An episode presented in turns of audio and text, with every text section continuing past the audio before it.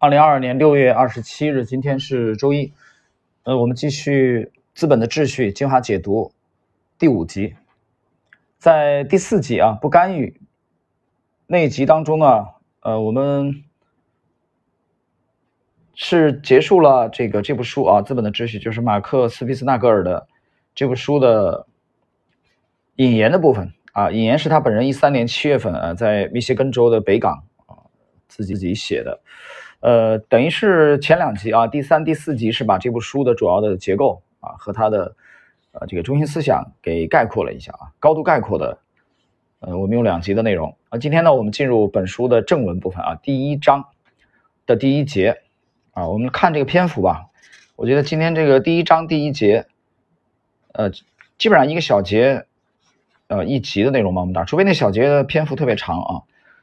呃，今天这一章的题目。啊，第一章的题目是道家大师克利普的悖论。这个克利普呢，我们前面讲过了，他是马克·斯皮斯纳格尔的第一位导师啊，第二位是塔勒布。克利普本人在芝加哥交易所啊从事期货交易已经长达三四十年以上。这其中呢，啊，这期间斯皮斯纳格尔曾经拜师克利普啊，克利普给了呃作者啊马克。很好的这个建议啊，他们师徒之间也建立了很好的这个友谊。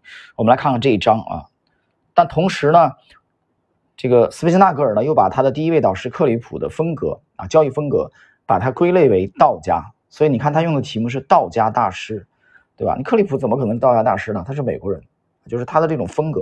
我们来看看这一章的具体内容。你已经喜欢亏钱了，不喜欢赚钱，喜欢亏钱，憎恶憎恶赚钱。但我们是人类，我们喜欢赚钱，不喜欢亏钱，所以我们必须克服自己的人性。这就是克利夫悖论。一位大师，芝加哥资深谷物交易员埃弗里特·克利夫，重复说了多少遍？这是一个投资方法的原型。我据此形成了自己的投资体系。这是。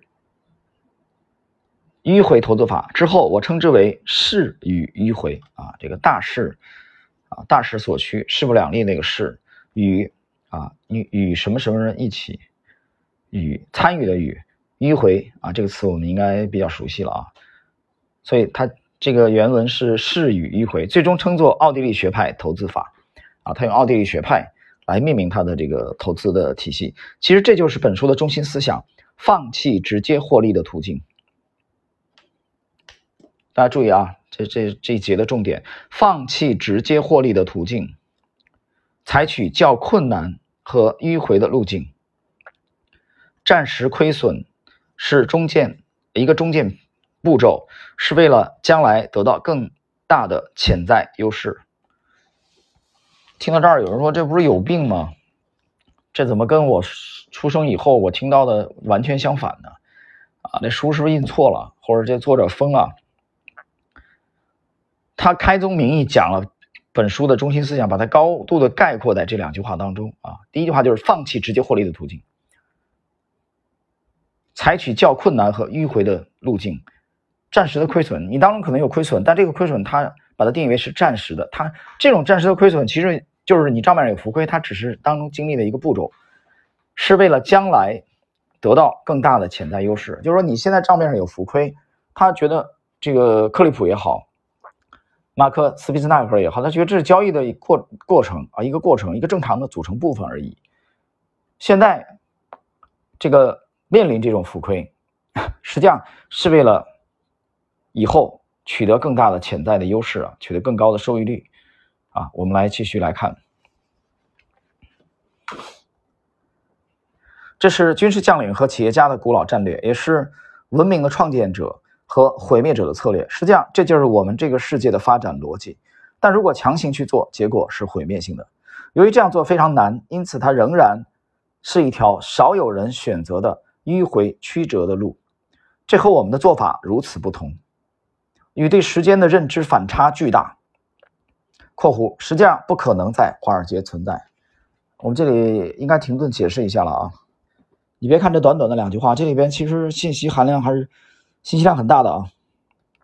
首先，这个第一章啊，道家大师克利普的悖论的这一页的最后一个自然段的第一行啊，他说：首先说这样做很难，因此它仍然是一条少有人选择的迂回曲折的路。少有人选择啊，这个我觉得，呃，写的很精当啊，很传神。这个描述，上大家还记得吧？我们在，因为我们那专辑是一六年的啊，一六年七七月十七号到现在将近六年了，在这个专辑里边，呃，其实不但不止这个专辑，我说这个栏目啊，因为我第一张专辑被合写了啊，一百多集。那我在当中讲了很多次，呃，你你听以前的啊，因为现有的这个趋势投资之道里边应该还有。讲什么呢？我提到过“窄门”这个词啊，宽窄的窄，这个门大门的门啊，窄门。当然，安德烈·纪德有这个有这个小说啊。然后呢，大家去读读这个，是吧？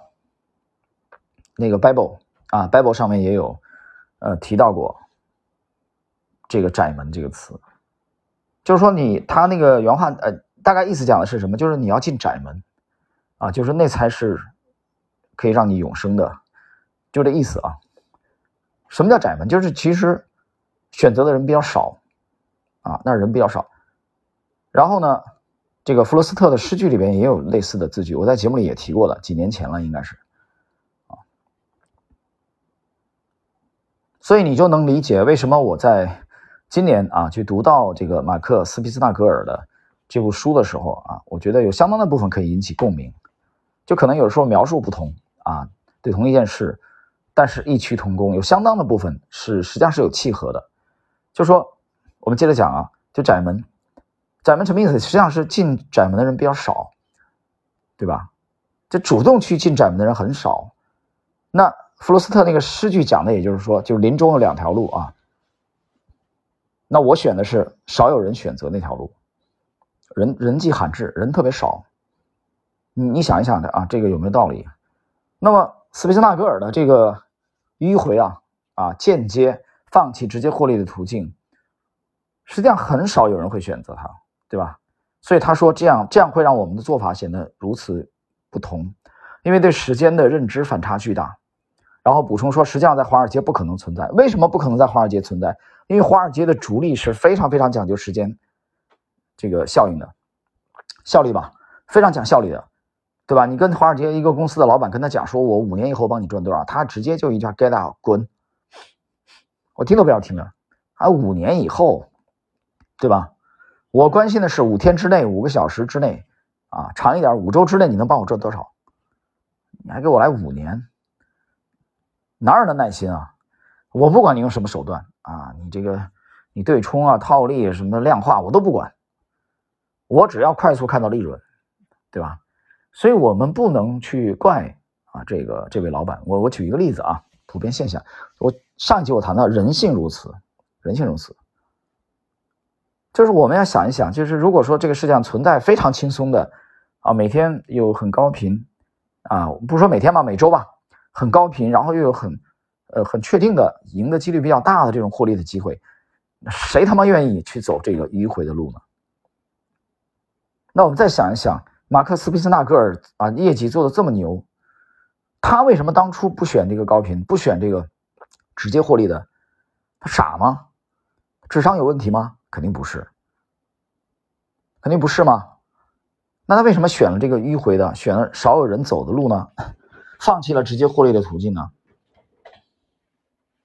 这里边一个重要的关键所在就在于对时间啊，对时间的认知反差巨大。作者本身。本人的话啊，这是马克思·皮斯纳格尔的啊这本书第一章最后一个自然段，这个自然段很重要啊。上一个自然段他交代了本书的中心思想，就是放弃直接获利，采取较困难和迂回的路径，就采用迂回的这个这个路径。所以刚才谈到了最后这句话啊，第一个自然段的第二行，对时间的认知反差巨大，导致了很少人选择，华尔街不会选择。对吧？那么，这又让我想起来，亚马逊的创始人啊，亚马逊的创始人大家还记得吧？我们之前有解读过他的那个股东，他那个给股东的信啊，啊，那那个去年吧，啊，去年也是朋友帮忙我，这个我还挺幸运，我这个拿到了一本他那个啊贝索斯杰夫贝索斯给股东的信啊，这个信看起来好像好像是没怎么讲投资嘛，啊，是股东的信，看起来好像是讲只是讲的企业管理，其实这本书挺好，挺有挺有特点。呃，因为我我找到了这个他在早期啊，贝索斯在早期给亚马逊的股东的啊信信件的内容，哎，我还花了心思去认真去读，我发现一个很有趣的现象，就是到我今年再去，我去年读的这个嘛，对吧？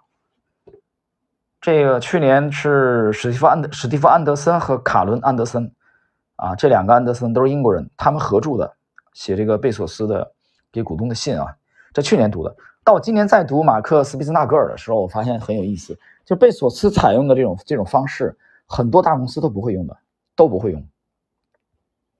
你更不用说小公司了啊，小老板哪有那耐心呢？对吧？我给我员工还得买社保呢，我他妈下个月马上要发工资了，你跟我说来长期获利，对吧？你像贝索斯的这种，在我记得在两千年当时网络股泡沫破灭的时候，其实亚马逊的日子并不好过，它的股价也是也是暴跌的，一样的。它的公司其实在成长，但它股价在暴跌，因为大势不好，啊，这个大环境不好。但实际上，亚马逊的业务啊在增长，在逆势在增长。所以贝索斯的这个思路就是跟今天我们啊在学习第一章克利普悖论的时候，马克思马克这个斯皮斯纳格尔的思路实际上非常接近的，就是由于他们对时间的认知反差巨大，他们采用的都是极少数人愿意采用的方法。OK，我们继续。而这其实就是它如此有效的根本原因，有意思吧？这句话我在书上是标注的啊。其实很少有人愿意这么这么干，因为对时间的认知反差巨大。也正因为很少有人那么干，所以它非常有效啊。这是斯皮斯纳格尔的意思。然而，投资者仍能够理解，只要他们愿意改变自己的思维方式，就能够克服人性的束缚，遵循投资之道。听懂了吗？为什么那么多人不愿意这么干呢？因为他被人性束缚了，他的思维方式没改变过来，对吧？他就他就一生的都集集中精力在做什么？立即实现啊，立即呈现，马上让老子看到利润，很有趣。我们继续啊，本书第十一页了啊，这是第一章的第二页。我们来看，我们该如何解决这个悖论呢？曲线迂回怎么会比直线路径更快捷呢？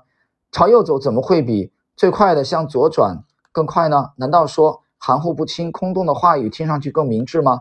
还是其中确实蕴含着什么普世真理呢？答案需要我们对时时间进行深入思考，而且依赖于我们对这个问题的认知。我们必须改变认知维度，从当下改为中期，从即期改为跨期。当下不用解释啊，中期大家也懂的，从即期啊，即日起，就现在。改为跨期跨跨越的跨，这需要一种坚定的脱离眼前正在发生的可见的事物的前瞻性。经典啊，这个这我们这一节的精彩的内容又来了。我们重复一遍啊，这需要一种坚定的脱离眼前正在发生的可见的事物的前瞻性，转向即将到来的啊定语啊，这一串的加的定语。转向即将到来的、现在还无法看到的事物。我把我把这两句解释一下啊，就这需要一种坚定的啊定语。第一个是坚定的，脱离眼前正在发生的，就是它就不是现在发生，还没发生，未来的可见的事物的前瞻性。就现在正在发生，你肉眼可以看到的。这个我在之前啊前面那个系列的时候，我记得当时去提这个《金刚经》的时候啊，对，有一个帖子。在在洗米，大家可以可以去看一下那帖子，我应该是公开的啊。呃，半不红的这个圈子，可能有一个月吧，半个月之前，我不知道了，就反正就是六月份吧，大家去看一下。呃，那帖子的名字大概是六六个字吧，我用的是“扫诸相破我执”，扫诸诸相就是表象嘛，就是实际上就是透过这个现象去看本质的意思。那么这里边。斯皮斯纳格尔讲的脱离眼前正在发生的可见的事物，这些事物就眼前的正在发生这些事物，其实就是像金刚经》里边讲的相。然后呢，让你有前瞻性的去去看什么呢？坚定的去转向即将到来的还没发生的现在啊，现在还无法看到的事物。这什么意思呢？就是这个翻译者，三位翻译者是是直译的啊。我那天看到这这本书三个人翻译，我就在笑啊，因为一翻它的内容很有意思。你想这里边有围棋的内容啊，有这个经有这个老子的内容啊，有孙子兵法的内容，有有做交易的内容啊，还有这个针叶林啊，这哥们儿为写这本书真是花了大心思了。所以这个英文原版翻译过来说老实话，的确真是有难度。所以这本书是三位翻译者啊，我那天介绍了三位翻译者联合翻译的。那么，也就是简而言之，把目光、把注意力、把思考的重点从眼前正在发生的、肉眼可见的啊这个转向尚未发生的未来啊即将发生的这些事情，就是你的思维模式要转变。这是我们今天这一集当中的重点。当中的重点，也就是说，你要有想象力，你得有些想象力。OK，我将把这个新的视视角称为景深，风景的景啊，深入的深，这是使用时间上的光学术语，而不是空间的术语。我们能够敏锐的感知更久远的未来时间，这并不像某些人想象的那样，是从短线思维转向长线思维。所谓长线，不过是陈词滥调。而且经常本身都充满了矛盾。为了长期的目的而采取行动，通常需要一个当下的承诺，它基于可选择的机会集合的一个短线观点，等待在一段时间之后出现的结果。通常在这段延长期里，人们对跨期机会缺乏充分考量或者区分。啊，更有甚者，说一个人在按长线操作，经常是为一件事情没有按计划发生而找的借口。长线是远视，啊，短线是近视，景深则介于。介于这两者之间，作者在这里解释啊“景深”这个词的含义啊，他给了一个定义。所以，我们不必考虑长线、短线。正如克利普悖论，我们应该从完全不同的角度看待时间。跨期啊，克利普悖论里边非常注重啊这个词儿“跨期”，就是你看时间的角度需要转变。其中包含了一系列的当下时刻，环环相扣，像一支伟大的乐曲或者一串珠子。我们可以进一步分析克利普悖论，找出更大的悖论。它存在于人类最重要的思想的内核里。尽管克利普不知道他的悖论可以远溯，啊，就是啊，追溯追溯到两千五百年前遥远的年代和古老文明。作为老子一位中国古代的政治家和军事家的著作，后来被称作《道德经》啊。的基本主题，老子是中国道家思想的原始文本和集大成者。根据老子的说法，做任何事的最佳路径都是相反的。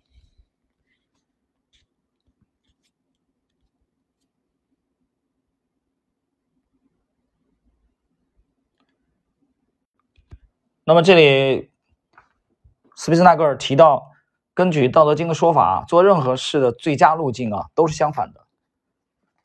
那么，得来自失，有失才有得。胜利并非来自一场决定性的战役，而是通过一套迂回路径，在当下等待并做好准备，以便能在未来取得更大优势。老子论述了阴阳两极、平衡与失衡的先后和转换的基本过程，每一种情况都蕴含着相对立的情况，是谓威名柔弱胜刚强。我们停顿一下啊，这里这个其实《道德经》第二章啊有这种相关的论述啊，大家其实回忆一下啊，在去读《道德经》学习的时候，第二章，第二章老子是怎么讲的啊？他是原原老子原话是这么讲的：天下皆知美之为美，斯恶已，对吧？皆知善之为善，斯不善已。你都知道美的是美的了，美的就是美的。就是因因为有丑的，对吧？都知道善啊善良，那么就是因为有恶，就是你有比较嘛。所以老子怎么讲？他说：“故有无相生，难易相成，长短相形，高下相倾，就是有和无啊，看起来是对立的，实际上它是互助产生的。难和易啊，做事情困难容易，也是看起来是对立的，但是互相形成的。那么长和短是相互包容的，高和下也是这个互相包容的。所以这是啊，老子在《道德经》啊当中的这个论述，就是讲事物的这个对立啊，其实也就是对立和统一嘛。那么作者在这里讲的这个意思，怎么去理解它呢？就是你需要一个更长远的啊这种这种思维模式。那么我们在之前分析过高频的这种啊，就是不断的通过呃去捕捉小的机会，累积积小胜为大胜，对吧？麻雀战。啊，这个一笔交易，比如说赚这个三五个点啊，然后累计啊，一一个足够时间跨度以后，你的收益率也是相当的惊人的。市场当中其实主流有相当多的这个投资者啊，尤其个人投资者，很多是这种模式的。当然，它是这种模式啊，它有没有能达到这个收益率，这是这是两回事了，两回事了，其实挺难的，不容易的。这是一种模式，但是作者对吧？斯皮纳格尔显然不是这种方式。你看他二零二零年的疫情期间，他啊。大赚，包括年化，不是福布斯给他做了一个这个回溯嘛？数据的回测，啊，他年化高达百分之七十六，从零八年以来吧，他都不是用的各位当中的主流的交易模式，就是高频的，啊，捕捉那种小的小的机会，频繁的出击，他不是那种风格，不是，他用的其实啊，其中的部分的标签类似于冯柳描述那个弱者思维。啊，还不完全是冯柳那个，他讲的是迂回，它主要特点是迂回，不用不采用直接获利的。那这里边，整个它这个模式里边一个最大的最大特点是什么呢？就是在我们今天这一集的最后的这个自然段啊，第十二页，《资本的秩序》第一章，克利夫悖论啊，道家大师克利夫悖论的最后一个自然段，作者啊揭示出来，其实单看字面意思很简单，他怎么讲的呢？对克利普和老子来说，时间不是外生，而是内生的，是一切事物的基础因素。而耐心是最宝贵的财富。而耐心是最宝贵的财富。我重又重复了一遍啊，这是克利普的观点，也是马克思·皮斯纳格尔跟随克利普交易之后啊，经过自己的这个几十年交易以后得出的结论。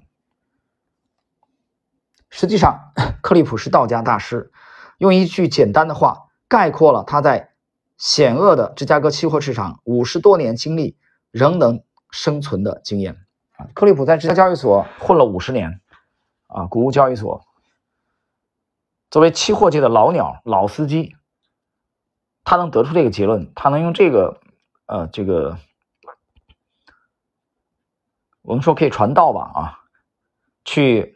教诲啊，给这个马克斯皮斯纳格尔以教诲，包括影响，对他一生产生了巨大的影响啊，包括这个斯皮斯纳格尔去啊走向奥派，把奥派的经济理论融入他的教育体系，甚至干脆把自己的投资法命名为奥地利这个投资法，跟克利普这个他的方式，跟中国老子的啊这个柔弱胜刚强。用迂回放弃直接获利的这种方式有很大很大的这个关系啊，所以刚才我们讲的这个今天这一集的最后啊，讲耐心才是最宝贵的财富。这个说起来容易，其实做的时候很多人 未必能做得很好，原因有很多种。我觉得至少有其中有个重要原因，就是他可能不一定有这个底气，他没有真正的呃做到刚才斯皮兹纳格尔建议我们。改变思维模式，就是你怎么去认知时间？到底我们应该怎么去认识时间，对吧？对时间的认识，不同的人是有不同的结论的，不同的角度，结论不同吧？比如张爱玲，我非常喜欢的一位作家，啊，虽然婚姻不幸啊，我是我跟朋友聊起来，我说这个他选股水平不太好，呃，不善于选男人，选男人总选错，选呼兰成挺有才，但是超级渣男。但张爱玲的文采，张爱玲的这个洞见啊，都是无与伦比的。张爱玲就讲过，出名要趁早，对吧？去读她的著作，这张玲自己讲的原话。这是一种什么精神？这就是 只争朝夕的精神，对吧？其实孙俪啊，上海滩的孙俪也讲过类似的话。他呢，大概意思 就是说，这么多的明星啊，对，这么年轻，你不趁年轻的时候，你你这稍微一耽搁，显不着你了。这女明星太多了，什么四小花旦，什么那那个旦那个旦，现在大概都到九零后了吧？马上就往后就开始两零零后了啊，开始出来混了。孙俪说老实话，现在已经不年轻了，八二年的吧。我们当时在上海的一家公司，我们有一个客户很有意思啊。说到这儿，跟大家讲个花絮吧。是零五年前后，零五年在上海的新闸路啊，新闸路地铁附近，我们靠近乌镇路嘛，那旁边就是人民广场。就是我前一段时间我们回忆，就是我在节目里回忆，我们当时中午的时候，有时候跟这个。上海同事们去吃那个猪排饭啊，我到现在也不爱吃这玩意儿，不很多上海人很喜欢吃油炸猪排饭，就在那儿。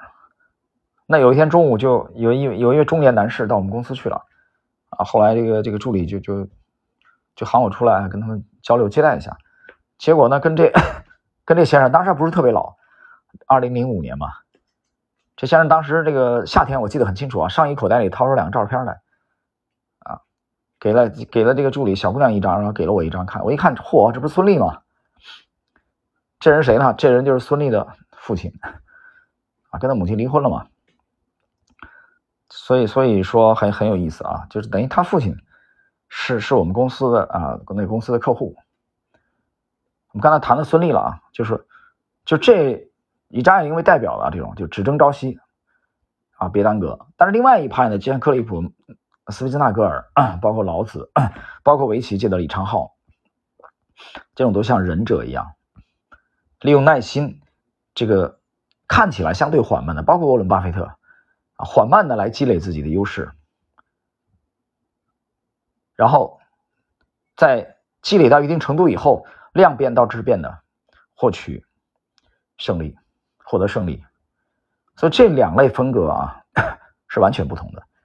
谈到这两个风格啊，当然我又想起来《基督山伯爵》，这个是我们少年时代就读过的啊。后来也有这个电影《基督山伯爵复仇》，大家还记得？他就讲过，嗯，这个在当时他就讲过啊类似的话，什么呢？就人类全部的希望就存在于两个词儿当中，什么呢？希望和等待，对吧？我们想这个等待。其实对应的，我们今天最后这一节，斯皮兹纳格尔想说明的就是耐心，耐心，耐心。好了，在最后 我讲一个这几天我正经正经历的事情，在腾讯围棋呢，我是这个月第一次打入了六段啊，腾讯业余业余六段嘛，之前啊第二次啊，之前一次打入以后，大概五六天就被赶出来了。全败，没有一盘胜的。你输十三盘就就滚出去了吗？退回五段了吗？就一次，前两年了，偶然的，那非常非常偶然。但是我这一次打进去，打以后第一盘赢了，然后连输九连败，因为太强了嘛，因为你的棋力其实不到嘛。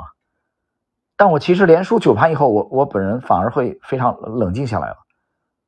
一胜九负，按他的规则的话，你再输四盘，达到十三。啊，输十三盘，你又被赶出去了，退回五段去了。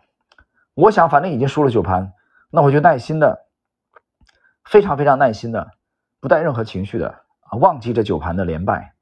你败了九盘，心情肯定也不好嘛，谁不想胜利呢？对吧？男人都懂啊。